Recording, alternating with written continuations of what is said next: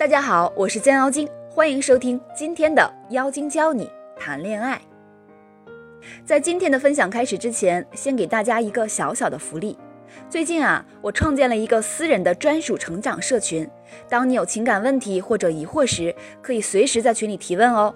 群里的小伙伴们会一起为你出谋划策。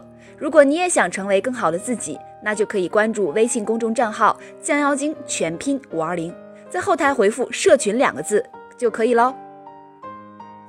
经常听到有人说，我单身是因为我的社交范围窄呀，没有异性怎么脱单？我的生活中根本就没有机会认识其他人啊，怎么脱单？然而，纵观现在每个人的微信群、各种同学群、同事群，甚至还有交友群等等，你说你没有机会认识异性，我看你是没有机会让异性来认识你吧。调查显示，有三分之一的恋人是在互联网上认识的，有五分之一的情侣在互联网上确立关系。男女之间媒体最多的交流也是在互联网上，几段文字、几张照片、几句语音就塑造了你在他心中的印象。所以你在微信上的任何举动都可能关系到你能否收获一段不错的爱情。比如刚刚被拉进一个群，该说什么？群里有一个不错的男生，怎样才能让他主动来添加你的微信？所以，我们今天就来聊聊怎样在微信群里让自己脱颖而出，撩到喜欢的小哥哥。第一步，一个足以吸引异性的头像。每个微信群里，除了有小哥哥以外，势必有很多跟你争奇斗艳的小姐姐们。那么这时候，怎样在人群中脱颖而出，就成了问题的关键。而首先能吸引人眼球的，自然就是你的微信头像了。头像之所以叫头像，顾名思义就是头部的影像。选择头像时要尽量扬长避短。比如你的眼睛很漂亮，那就在图片中重点突出你自己的眼部；你的牙齿很漂亮，笑起来很好看，那就放一张美丽的笑脸。总之要突出自己的优点。其实这其中啊也隐藏着一种心理学依据，那就是首因效应。首因效应是指人与人第一次交往中给人留下的印象，在对方头脑中形成并占据着主导地位。这种效应即为首因效应。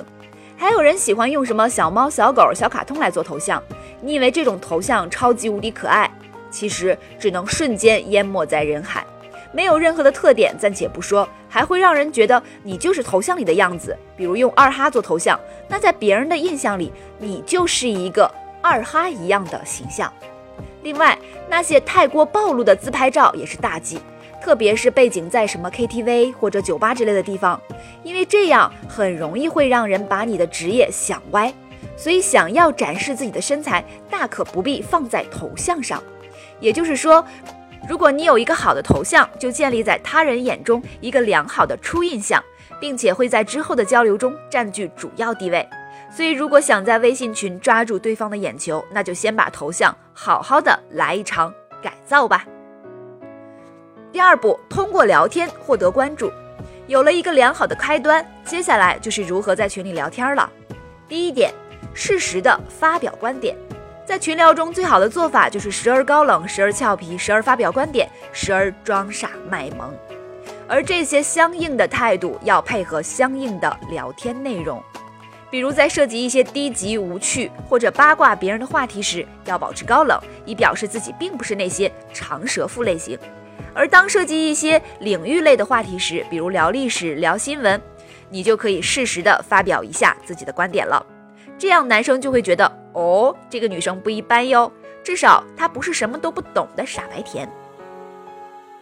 但是千万不要一用一种老学究的表达方式，让别人误以为自己在上课，还是要表现出俏皮可爱的一面，这样更容易与大家亲近，没有距离感。而且也要注意，不要讲太多，会让人觉得你是在卖弄知识。所以最后要表示一下谦虚，比如说，哎，我也是在别人那听来的，不知道说的对不对啊？这也是我在某本书里看过的，等等，落落大方又不做作。第二个注意事项是不要装逼。有些人可能自身价值比较高，并且非常急于展示，于是就会在群里各种有意的装。举个例子啊，今天刚跟客户谈一个几千万的单子，一套房又有了。今天有个男生一直对我献殷勤，但是看我比较高冷，就没敢跟我要微信号。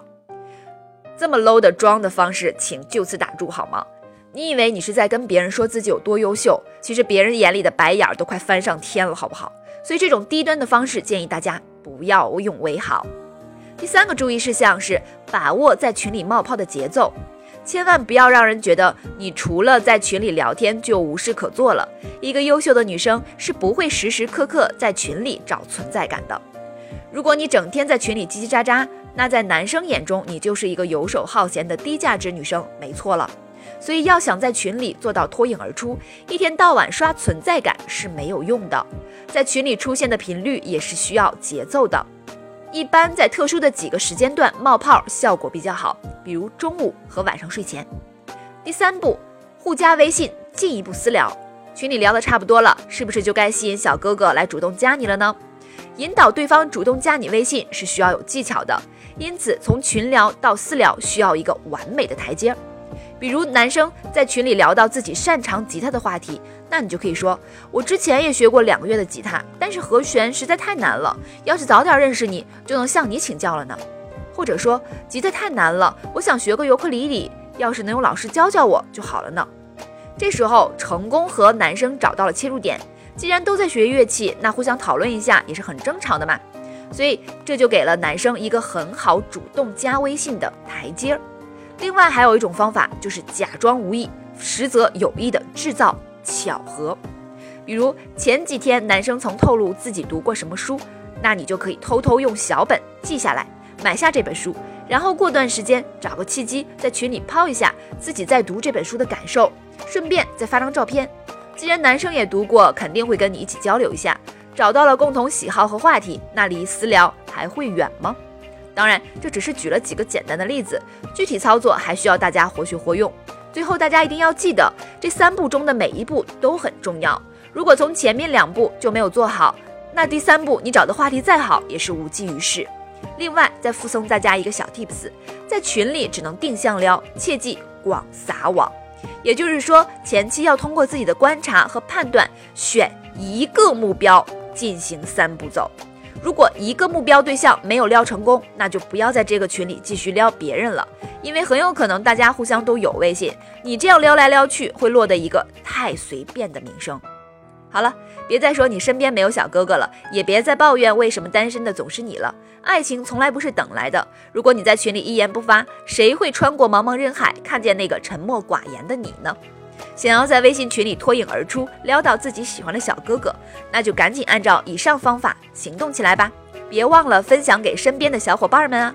想了解更多撩汉攻略，想要时时刻刻在人群中脱颖而出，撩到心仪的他，那就添加情感顾问的微信，降妖精全拼九九二，详细了解吧。